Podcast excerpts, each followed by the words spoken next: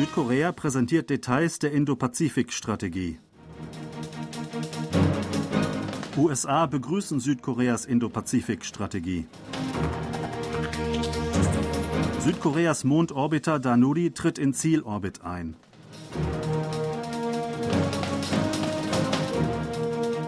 Die südkoreanische Regierung hat ihren Abschlussbericht über die Indo-Pazifik-Strategie vorgelegt. Es handele sich um eine umfassende regionale Strategie, um in der indopazifischen Region mit einer steigenden geopolitischen Bedeutung die nationalen Interessen zu verwirklichen, sagte der nationale Sicherheitsberater Kim Song-han am Mittwoch. In dem Bericht werden Freiheit, Frieden und Wohlstand als drei große Visionen genannt und Inklusion, Vertrauen und Reziprozität als drei große Kooperationsprinzipien hierfür. Auch wurden neun Aufgaben, die vorrangig ausgeführt werden sollen, präsentiert. Dazu zählen die Schaffung einer normen- und regelbasierten Ordnung, die Kooperation für die Verbesserung der Rechtsstaatlichkeit und der Menschenrechte sowie die Stärkung der Zusammenarbeit für nukleare Nichtverbreitung und zur Terrorbekämpfung. Kim erläuterte, dass Südkorea nordpazifische Staaten wie die USA, Japan, China, Kanada und die Mongolei sowie Südostasien, ASEAN, Ozeanien und Afrika als Kooperationsstaaten für seine Indopazifik-Strategie betrachte die USA haben Südkoreas eigene Indo-Pazifik-Strategie begrüßt.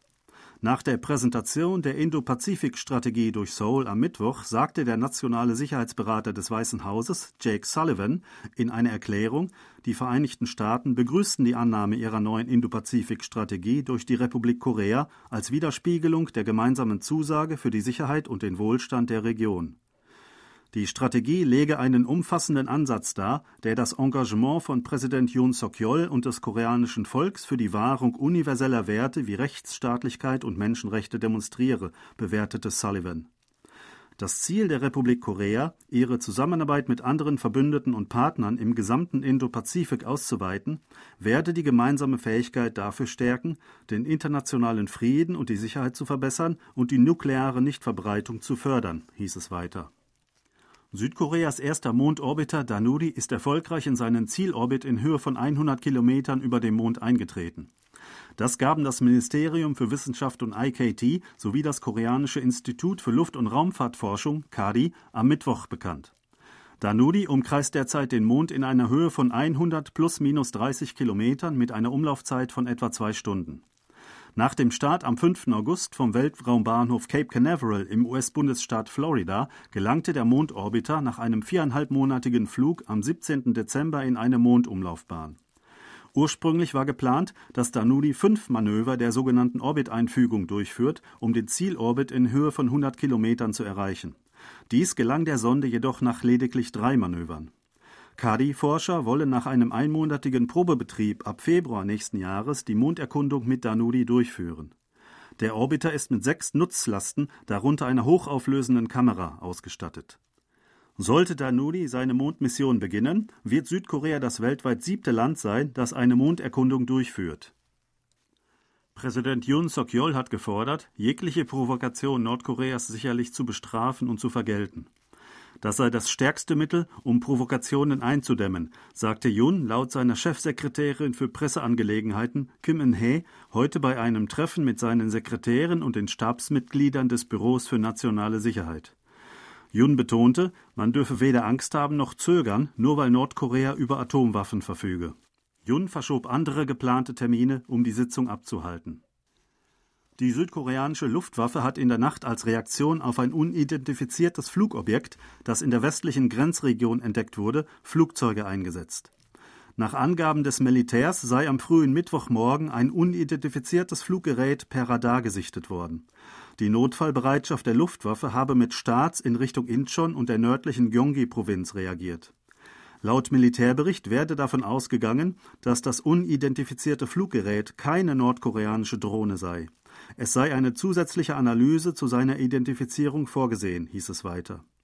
Der Start der Luftwaffenflugzeuge in der Hauptstadtregion führte gegen 0.40 Uhr zu einer Reihe von Meldungen bei den Notfalldiensten 112 und 119 durch Anwohner in Incheon, Gyeonggi, Goyang und Teilen von Seoul.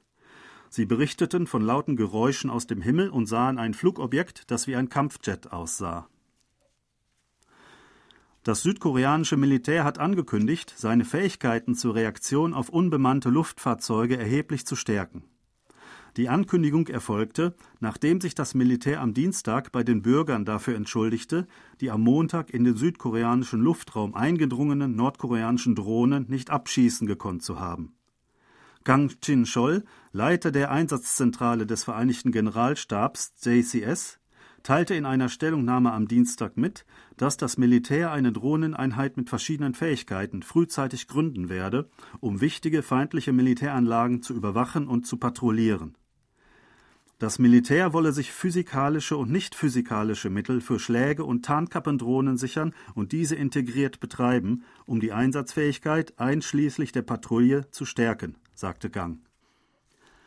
Der Parlamentarische Sonderausschuss zur Untersuchung der Itaewon-Tragödie hat eine Zeugenliste für seine Anhörungen beschlossen. Das Komitee legte am Dienstag 73 Zeugen fest, nachdem ihm von acht Ministerien und Behörden berichtet worden war. 44 Zeugen, darunter der nationale Polizeichef Yoon Hee-kun und der Leiter der Polizeibehörde von Seoul, Kim Kwang-ho, wurden für die erste Anhörung bestimmt, die für den 4. Januar vorgesehen ist. Für die zweite Anhörung am 6. Januar wurden 29 Zeugen ausgewählt. Zu ihnen zählen Innenminister Lee Sang-min, der Bürgermeister Seouls Oh Se-hun und die Leiterin des Bezirksamtes Yongsan, Park Hee-yong. Die US-Zollbehörde beschlagnahmt laut einem Medienbericht derzeit chinesische Produkte, die unter Einsatz nordkoreanischer Arbeitskräfte gefertigt wurden.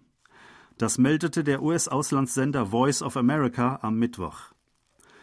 Die US-Zollbehörde Customs and Border Protection, CBP, habe am Dienstag in einer Pressemitteilung bekannt gegeben, dass sie seit dem 5. Dezember solche Produkte aus China an den Ankunftshäfen beschlagnahme, hieß es.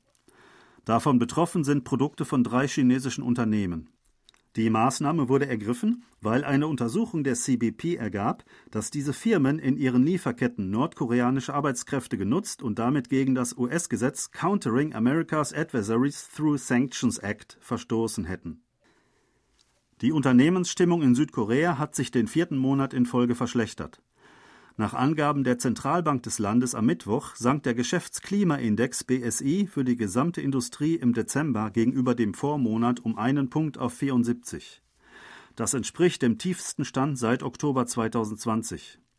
Ein Wert unter 100 bedeutet, dass die Mehrheit der Unternehmen ihre aktuelle Geschäftslage pessimistisch einschätzt.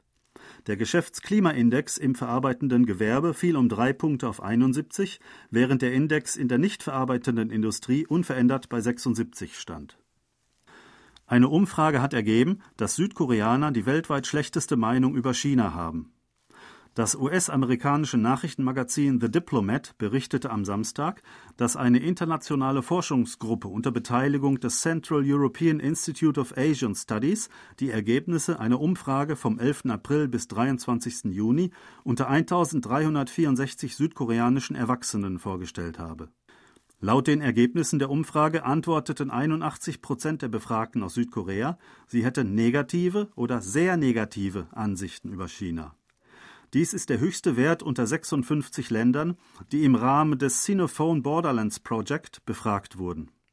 Erst mit großem Abstand von etwa 10 Prozentpunkten folgen die Schweiz und Japan auf den Plätzen 2 und 3 mit 72 bzw. 69 Prozent. Laut Spekulationen von The Diplomat könnte der Feinstaub aus China die ungünstigen Ansichten stark beeinflusst haben.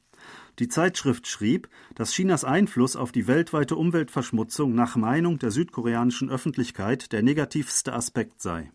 Sie hörten aktuelle Meldungen aus Seoul, gesprochen von Thomas Kuklinski-Reh.